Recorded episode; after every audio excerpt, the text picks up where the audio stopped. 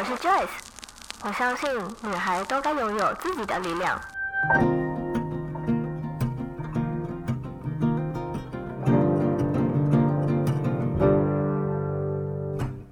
分享让我们彼此之间不再疏远，不管是财务或身心灵成长，身为女孩的我们都该拥有精彩的人生。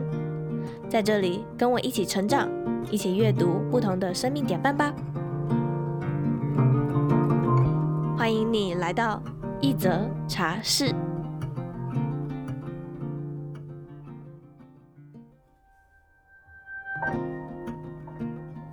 这集的内容是我在四月份 MixerBox 上面直播的留存档，拖这么久才剪出来。原因是我完全忘记还有这个音档了，而今天这集的内容与其他内容不太一样，我会分享四部电影，都在教我们如何活在当下。没看过的听众朋友们，小心爆雷哦！在节目开始之前，还是要先跟厂商招手。目前一则茶室广告置入还有档期，欢迎下方资讯栏找到联系信箱来信洽谈哦。那我们就开始今天的内容吧。为什么我会想要定这个主题呢？其实，在二零二零年啊，相信大家应该都过得很辛苦，不只有我们台湾啦，而是全世界的大家都共同的很辛苦，因为疫情的关系嘛。而二零二零年呢，也夺走了许多人。像是黑豹的演员，或是 Kobe Bryant 这些明星都陨落了，其实也是让整体的人类都学习到了活在当下的重要性。虽然说设定三年或者是五年后的目标是好事，没有错，让我们有个愿景可以去努力，但也不要忘了有句话不是说计划永远赶不上变化吗？所以我们在设定目标的时候，要保留随时会变化的弹性。那在今天的进到正式主题之前呢，我想要问问线上的听众朋友们一个问题。你们等一下在听我的内容的时候，可以一直思考这个问题：如果你的生命就到今天，你会有遗憾吗？这是一句我时常问自己的话哦。许多企业家呢，都会把今天当作是最后一天来过。对吧？我记得好像苹果的创办人贾伯斯，他就是把每一天都当做最后一天来过，所以他每天都过得非常充实。但是对我来说呢，这样的想法很难，因为我的潜意识还是会告诉我，我还有明天呢，对吧？即便有可能，好，假设我明天出了什么意外好了，但是今天的我还是会觉得，我明天早上还是能够睁开眼睛啊。要怎么把每一天都当成最后一天来过呢？我没有办法这样欺骗自己，于是我就把这句话改成是：如果我的生命直到此刻，我会有遗憾吗？这边稍微停顿一下，让大家思考一下：你的生命中是否有些还未去完成的事，或是还有没有还没道歉的人？如果你就只活到今天的话，会后悔吗？如果有，那是为什么呢？你们可以思考一下这个问题，它背后真正的原因是什么？可能是你物欲太多了，想买的东西太多了，所以有遗憾，因为你还没有得到它。那或者是你可能因为还有许多事想去做，还没有去完成它，你的梦想还没有达成，你不甘心，你只活到今天。其实在这边跟大家分享一下，以前呢、我也是会有遗憾的。呃，跟大家说一下好了，我今年二十五岁，所以我其实这个问题呀、我在二十一岁的时候我就开始不断的问我自己了。在我二十二岁的时候，我问我自己，我那时候想说，我还没毕业耶，我还有很多的梦想想去做，怎么可以就在这一刻死去呢？所以当时的我是。如果我只活到那一刻的话，我是有满满的遗憾的。我会觉得说，我的人生还有一大段没有去活过，那我就活到这一刻，这也太不甘心了吧。所以我做了什么改变呢？先让我卖个关子，到节目的尾声，我再来和你分享。当我们理解到，如果我的生命直到此刻，我会有所遗憾吗？可以开始做什么呢？其实就是活在当下，而也是我今天挑选这四部电影教我们如何活在当下。第一部我今天要分享给大家的电影是《真爱每一天》，这是一部我很喜欢的电影，是一部小成本的英国电影，有点像是浪漫喜剧电影吧。电影呢，主要叙述男主角提姆在自己二十一岁的时候，被他的父亲告知，他们家的男生一直以来都有一种超能力，就是只要进到一个黑暗的空间，你双手握拳就可以回到他们想要回去的那个时间点。于是提姆瞬间就有了这个穿越时空的能力。他利用这个能力学到第一件事情就是无法回到过去，让一个人爱上你。因为啊，在那个夏天，他喜欢了朋友的表妹，结果他花了一整个夏天，不断的回到过去，要试图让这个女生爱上他。即使他回到过去，还是没有办法改变任何你觉得自己很蠢的事，他依旧还是不会爱上你。而失恋的提姆就这样来到了伦敦工作。某次，他跟他的同事一起去体验无光晚餐，不知道大家有没有体验过无光晚餐？之前台北有一个新创公司，他们都是在呃举办这种沉浸式体验的活动。那时候我就有去参加过一次无光晚餐。其实就是你进去了之后，你什么都看不到，然后你只能靠你自己的触觉、嗅觉来吃东西，体验每一个送进嘴里的食物，试着猜想这到底是什么。很有趣的是，我跟我男朋友当时去吃的时候，他会不小心的碰到我。或者是如果他喂我的时候，明明他的手伸过来了，但是我却找不到他的手在哪，我真的觉得还蛮好玩的。如果下一次你们有看到类似的活动的话，也可以去体验看看。那我们的男主角提姆呢，就是在里面什么都看不到嘛，他就在那里遇到了他此生的最爱玛丽，也就是我们今天的女主角。他们很快的就约了下次的约会时间，提姆就这样非常快乐的回到了家。结果发现自己的房东，因为自己所导演的舞台剧有一个重要的角色在重要的时刻忘词了，所以他这部舞台剧将会被一堆的影评人批评为世纪大烂片。提姆就为了想要挽救这个可怜的房东，所以他就决定要回到过去，帮助这位可怜的忘词演员念出那句重要的台词。他自己也知道，代价就是。他不会见到玛丽，也就是说，他会错过与玛丽相遇的机会。但提姆并没有因此而放弃，他依稀的记得玛丽好像曾经说过他喜欢某位艺术家，所以他就去那个艺术家的展览上面等玛丽出现。一等就是一周，终于在他的视角内，玛丽出现了。但玛丽根本就不认识提姆啊。而在提姆不认识玛丽的这两周，玛丽已经交到新的男朋友了。提姆就非常的紧张，他觉得怎么可以短短两周就让他此生的最爱离开了呢？所以他就想要在玛丽认识这位男友前，先去拦截玛丽。故事也就这样顺利的让两人在一起了。讲到这边，你可能会想说，这跟活在当下有什么关系呢？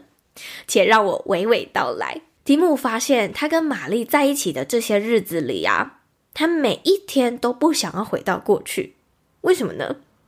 因为每天都是如此的新鲜有趣，充满着爱。他也是活在粉红泡泡里面，让他完全都不想要回到过去，改变过去的某件事。后来，提姆与玛丽也顺利的步入了婚姻。玛丽怀上了他们的第一个小孩，是个女儿，好像一切都非常的顺利。有了家庭，有了小孩，而且他自己的工作也非常的顺利。结果就在有次，提姆的妹妹因为跟她的男友吵架，夺门而出，却发生了车祸。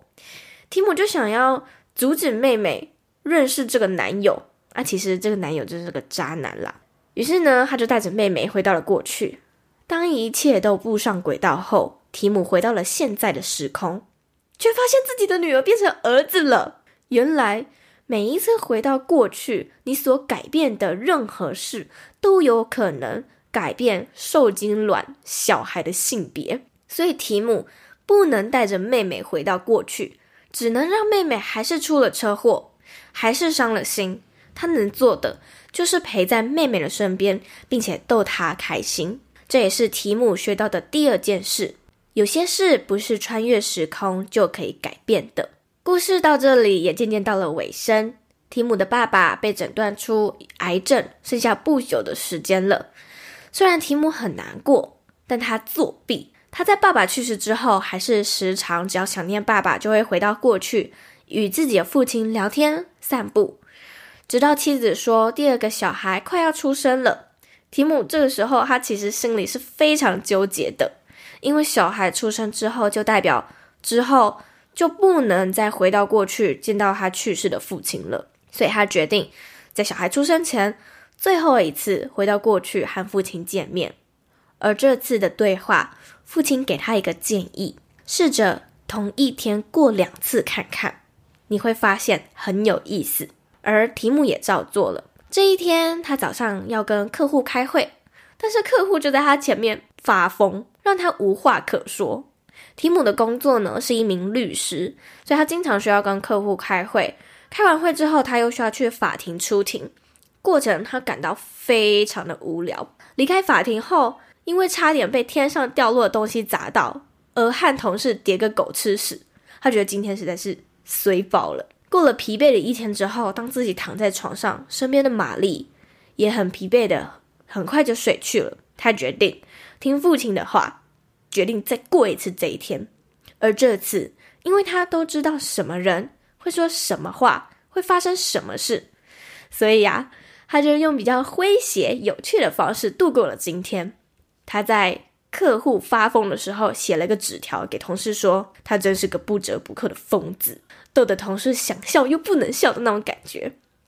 离开法庭后，他知道天上会掉下东西来，所以他救了同事，让他们两个不需要叠个狗吃屎。回到家，老婆玛丽问老公今天过得如何。提姆说：“今天过得很愉快啊。”玛丽说：“是哦，我本来想说，如果你很疲惫的话，我可以补偿一点你疲惫的心灵。那你很愉快的话，我们就睡觉吧。”提姆也很机灵的回答说：“哦，天哪，我好疲惫哦，我疲惫的快要死去了。”其实故事到这就已经差不多要结束了。这部电影呢，是我很喜欢的电影，叫做《真爱每一天》。如果后面的听众，没有听到片名的话，可以稍微记一下。这部电影其实想要传达的就是，虽然我们没有可以把一天重复过两次的能力，但是我们应该要在度过今天的每一分每一秒时，就是享受当下，并且将每一个发生在你身上的事，都当做是一场有趣的事情来发生。我知道这非常的难，但当你用这个角度去看待每一天的时候，你享受每一个当下。享受自己的每一天时，你会很容易就感到满足了，也就不会有浑然度日的感觉，也就不会有像提姆那样觉得什么事情都好无聊哦，而是他用有趣的方式来看待每一件他觉得不好的事情，其实就是转念啦。那稍微补充一下，这部电影呢，在 Netflix 上面其实可以找得到，有空的话可以找来看看。如果你之前就已经看过的话，也可以稍微回忆一下。这部电影是我很喜欢的，《真爱每一天》，推荐给大家。接下来就让我们进入一小段广告时间。首先要先感谢 First Story 开启了订阅制功能，而我也想要建立茶友专属订阅制一段时间了。目前总共有三种不同方案。第一种，每月订阅九十九元茶友方案，查理一。首月三十秒专属感谢口播，虽然只有一点点的心意，但还是感谢你的订阅。在完成订阅后，在留言区写下你希望 Joyce 在节目开头念出的文字内容。第二个，茶室周边享九五折优惠，Joyce 目前正在筹备第一个周边商品，这先让我暂时保密一下。为了感谢你的订阅支持，回馈给你折扣也是应该的。第二种方案，每月订阅一九九的常客茶友方案，除了刚刚的查理一改成首月六十秒专属感谢口播以外，还有查理二会员专属茶室 IG。加入这个私密专属 IG 后，Joyce 会整理许多 Podcast 贴文完整内容，不止抢先看，还有许多独家放映的内容，也有以往来宾来到节目内分享他们的私房书单完整贴文内容，时不时也会在里面举办赠书活动。查理三，提前一天听到最新一集，还有茶室周边享八五折的优惠，以及还有生日礼，语音祝福加手写明信片一张。完成此订阅后，会收到一封 Joyce 的 email 感谢，在你生日时会将语音祝福以及手写明信片寄到你手上。最后一个方案，每月订阅三九八的老茶友方案。除了查理一首月六十秒专属感谢口播以外，再赠送手写明信片一张。查理二会员专属茶室 IG。查理三提前一天听到最新一集。最重要的查理四茶室书单以及茶室赠书，不定期提供 Joyce 私房书单给你，并且偶尔也会直接买好书寄到你家。一起品茶之余，还能一起阅读好书。至于茶室周边，可以享七八折优惠，还有生日礼、语音祝福加手写明信片一张。以上三种方案，你可以到这一集资讯栏的地方找到会员制订阅链接，或也可以直接到一则茶室官方 IG 私讯我拿订阅连接哟。我的 IG 账号是 J O Y C E。h s h 点 c o，期待你也一同加入会员茶友的行列。那我们就回到节目里面吧。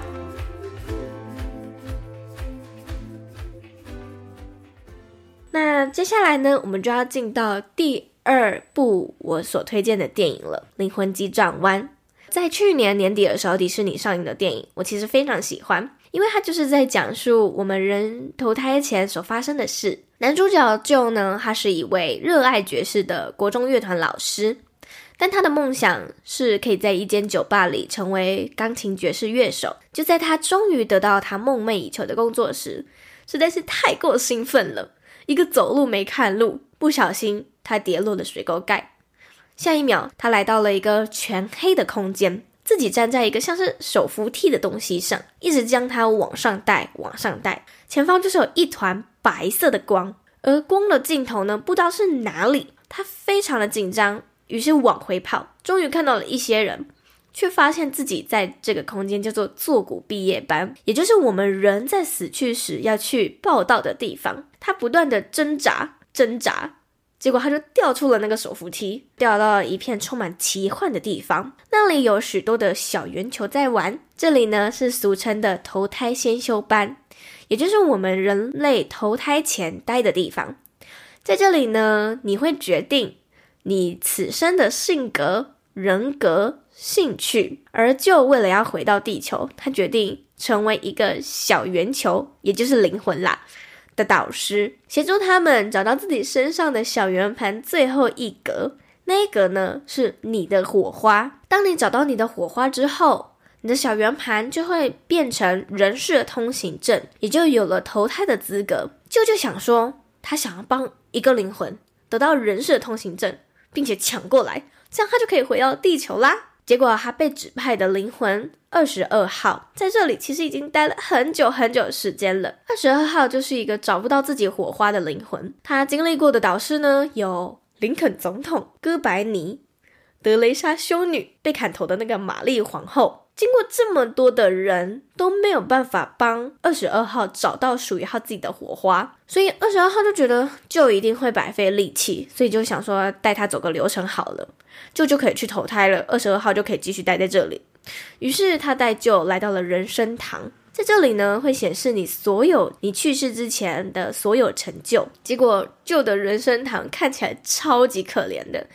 一直面试失败啊，一直找工作都没有找到，或是一个人独自吃的晚餐，没什么人生成就的感觉。二十二号第一次看到如此惨烈的人生堂，却不知道为什么，就就是想要拼命的回到地球。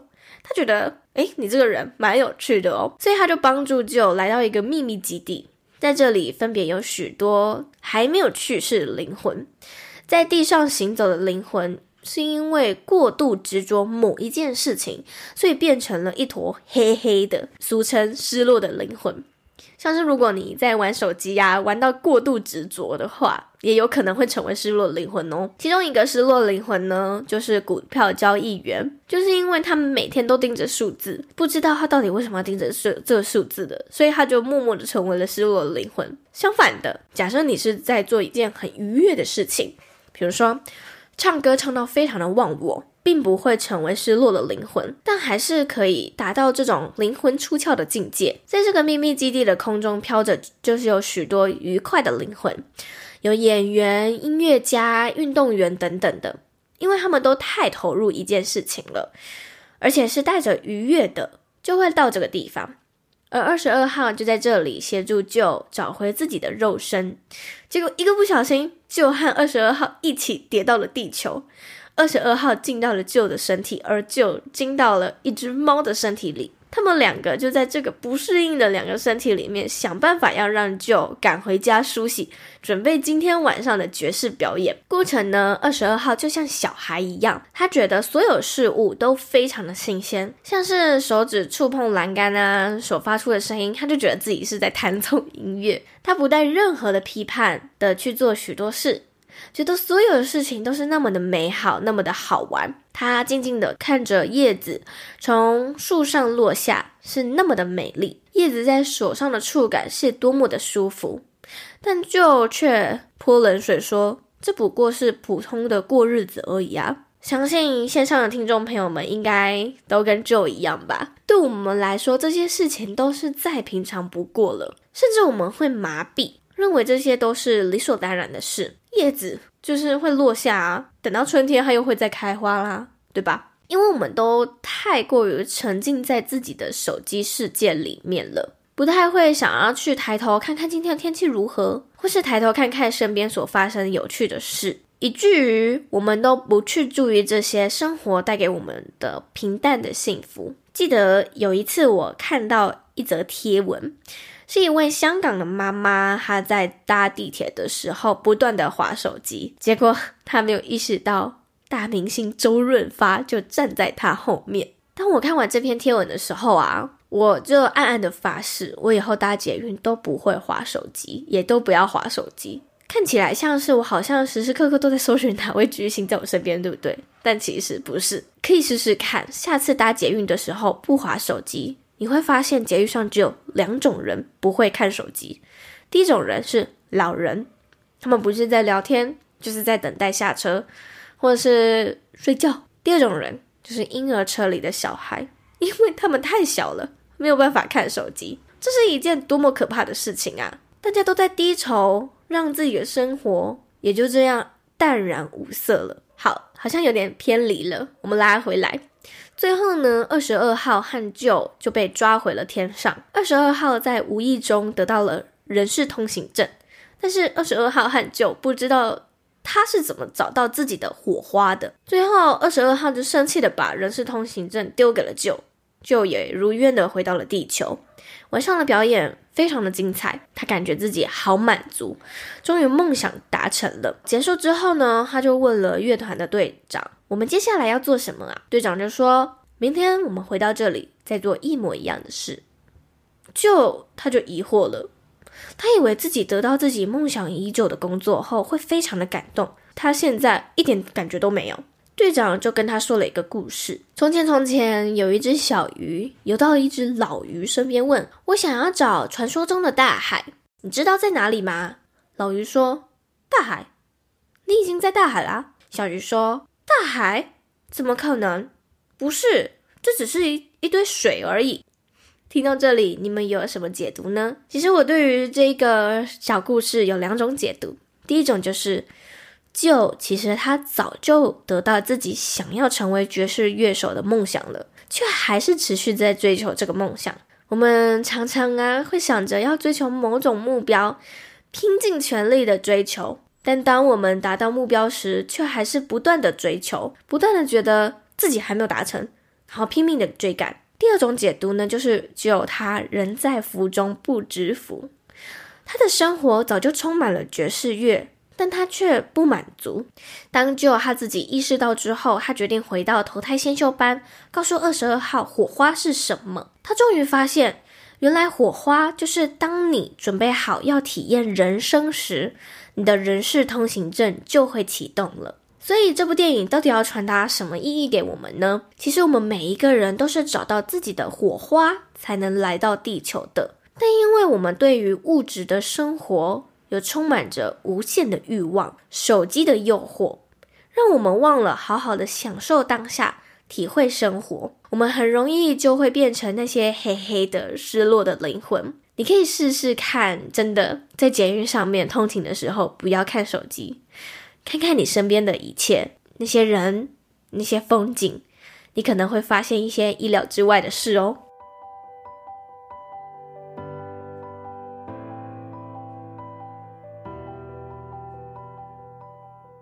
在接下来呢，我们要讲到了我们的第三部电影，也就是《婚礼几样情》。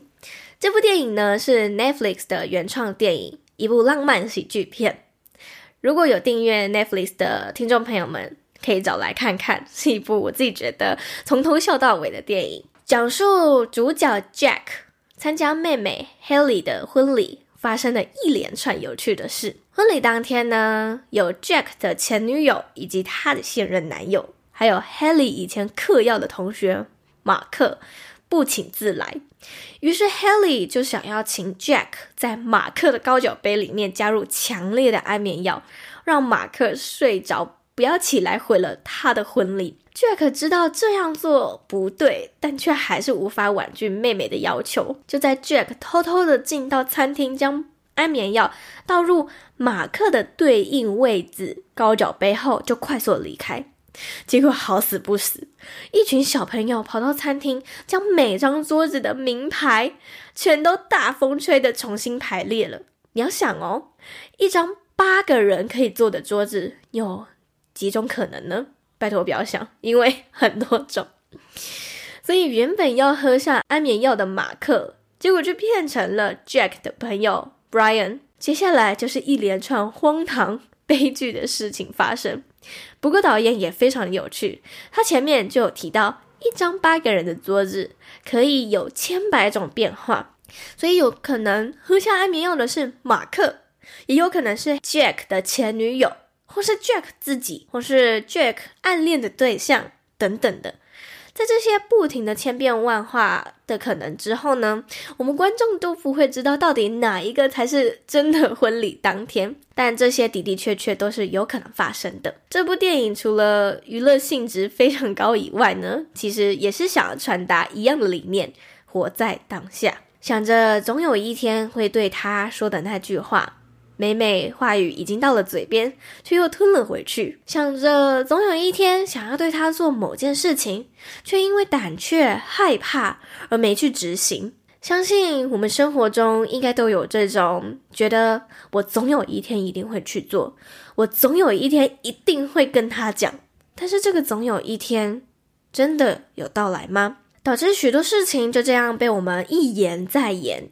而渐渐的，遗憾的事情就一件又一件的堆积在我们的心里，因为男主角认为不能再放过他自己暗恋的女生走了，于是他追了上去跟她告白。这样的奋不顾身，看似好像有点冲动，但是冲动过后，不论是好是坏，至少你都不会有所遗憾，对吧？而是会替自己高兴，当初有做了这个决定。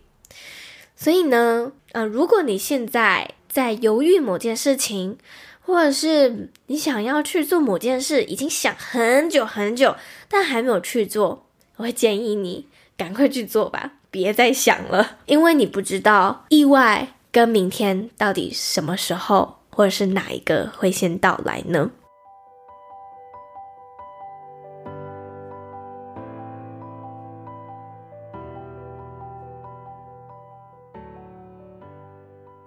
要分享最后一部电影呢，相信有许多人都有看过，就是《与神同行》。最近我又重看了一次，发现有许多以前没有留意到的想法。如果你没有看过的话，我可以稍微说明一下电影的情节。男主角金志宏在一场火灾中，因为救了一位女孩而殉职，他是一位消防员，在那等待的却是地狱使者解怨麦，还有李德春以及他们的队长江林。三人将协助金志宏在接下来的审判中能够得到投胎转世的机会，而他们也需要经过七大地狱。这七大地狱呢，包括谋杀地狱、谎言地狱、不义地狱、背叛地狱、暴力地狱、怠惰地狱。以及最后一个天伦地狱，因为有一次金志宏他在一场火灾中没有救出困在大楼里面的同事，导致他过失杀人。但是经过地狱使者的辩护，让他能够免除惩罚。中间就有许多的地狱，他都能顺利的过关。其中有一个让我印象最深刻的地狱，就是怠惰地狱。在怠惰地狱里面呢，会审判。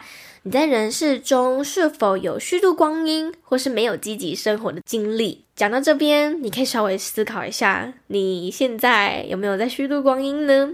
或是你有没有没有积极的生活呢？如果你虚度光阴的话，就会被丢到地下，一直不断的奔跑，来还你没有积极生活的债。第一次看到这个地狱的时候，我吓死，我就开始回想自己到底有没有虚度光阴的时候。答案当然就是有啊，而且非常的多。像是我因为想要追剧而懒得念书，或是舍弃睡眠时间就只为了要追完这部剧，或是因为滑手机滑到非常的忘我，让我虚度了许多的时间。相信线上的听众朋友们一定也都是一样的。当然，适度的休息还是可以被允许的，但是时常的虚度光阴就有可能会在怠惰地狱无法过关哦。金志宏看似努力且勤奋的人生，但一些在人世中所做的错事，还是会在死后得到审判。像是他小时候有一次不断的揍他的弟弟，让他在暴力地狱审判为这并非兄弟间的打架，已经有杀人的暴力行为了。那天他之所以会揍他弟弟，是因为他想要先将妈妈用枕头闷死。最后在杀了弟弟后自杀，这连贯的行为让他在天伦地狱也遭到了审判，因为他不知道原来妈妈当晚都知道金志宏想做什么，导致他没有得到人世间的原谅，所以他要被送往地狱。当然，结局就是他妈妈其实早就原谅他了，甚至还认为因为自己失聪听不见，让兄弟俩。有着非常辛苦，无法得到了良好的生活环境。最后，金志宏他其实也是得以投胎转世。虽然我只是快速的讲完这部电影，但同时呢，这部电影也是要教我们活在当下这个议题，呼应前几部电影，都是要教导我们好好的体验人生，好好的过日子，不要虚度光阴。不要一直沉溺在自己的世界里面，而成为失落的灵魂；也不要因为这些看似理所当然的事物，让自己的人生变成自动导航模式。你不知道自己每一天都是怎么度过的。适当的拿回自己人生的主导权、主控权，才是你自己人生的驾驶员，而不是自动驾驶模式。前面呢，有让大家思考：如果你就活到今天，会有遗憾吗？如果有，那会是什么呢？我前面也有提到，以前我是会有遗憾的，但我现在不会了。为什么呢？因为我每一天都活得很开心，当然也还是会有生气、难过的时候，但我把这些都当作是有趣的回忆，而不是一直纠结。我开始接触极简生活之后，把很多的东西都整理掉了，我的物欲当然大大的也就减少，也没有什么非买不可的东西。至于目标、梦想吧。我在二十一岁的时候啊，其实我期许自己二十五岁的时候可以存到一百万。我也期许自己可以在二十五岁的时候到芬兰的圣诞老公公村，我想要跟圣诞老公公度过晚餐。然后呢，今年我二十五岁，我还没有存到一百万。然后疫情的关系，我也没办法去芬兰。所以在二十一岁的时候，其实我非常的焦虑。我觉得天哪，我只剩下四年的时间了，我的存款好像。离一百万还很遥远呢。就在我刚过完生日的那一天的时候，我又重新思考了一下这个问题。我没有一百万，今年 看起来好像也没办法飞去芬兰了，对吧？那我会有遗憾吗？其实不会，而且我非常享受我现在的生活。我没有逼迫自己一定要完成这些目标梦想，没完成就要责备自己，不是的，而是完成了，我们应该要给予自己赞美或是鼓励。没完成也没关系啊，得失心不用那么重嘛。当我开始这样生活后，觉得每天世界都好美，一切都好美。我在过生日的那一天，我问自己这个问题嘛，我的答案就是不会有遗憾。当下其实我非常的兴奋，原来我早就已经在过我自己向往的生活了，而不会有遗憾的活着是一件多么美好的事哈。在这里呢，其实还是可以再跟大家分享一个小小的趣事。其实，在我生日之前呢，我有在问自己一次这个问题。当时我的回答是有遗憾的。当时我的住家附近突然有一个好像是火警警报吧，然后我就问了我身边的男友说：“如果我们就活到此刻，你会有遗憾吗？”然后他的回答是不会。我说我会。他说为什么？因为我正在追《驱魔面馆》。我还没有看到结局，他还没有交代谁谁谁的结局是什么，他还没交代谁谁谁。当下我的想法就是，可以等我追完《巨魔面馆》再结束我的生命吗？不然我真的会带有遗憾离去。这可能就是我最近一次带有遗憾的时候吧。那你的答案是什么呢？等一下，如果想到答案的时候，可以分享在 Instagram 的现实动态上。并且 tag 我，写下你的心得与想法，或者是告诉我你的答案是如何。如果不好意思在现实动态上面分享你的答案的话，也可以直接在 IG 上面私信我，或者是你也可以帮我们在 Apple Podcast First Story 上面打星评分，并且留言写下你还希望 Joyce 分享什么样的内容。你也可以直接在下方资讯栏的地方点击赞助连结，请我喝杯茶。支持我，持续在这里，每周三早上八点为你讲一则好故事。那我们就下周三再见喽，拜拜。